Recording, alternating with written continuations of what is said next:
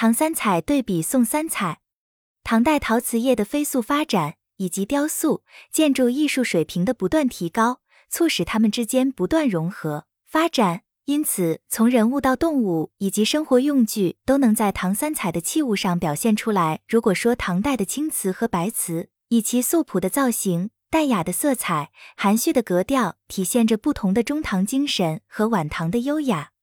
唐三彩则是以其饱满的造型、浓重的色彩、喧闹的格调，体现了富丽堂皇的盛唐气象、厚葬之风日盛。这也就使唐三彩当时能够迅速在中原地区发展和兴起。唐三彩是一种低温铅釉的彩釉陶器，因为它经常采用黄、绿、褐等色釉，在器皿上构构成花朵、斑点或几何纹等各种彩色斑斓的色釉装饰，所以称为三彩。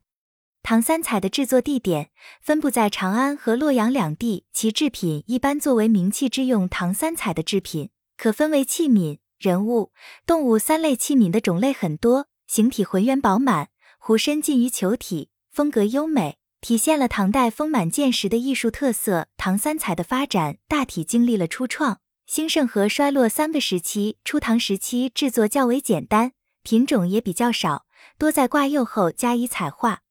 开启了明清时代釉上五彩的发展。唐代是我国封建朝代的鼎盛时期，反映了唐王朝的政治、文化、生活。它跟唐代诗歌、绘画、建筑等其他文化一样，共同形成了唐王朝文化的旋律。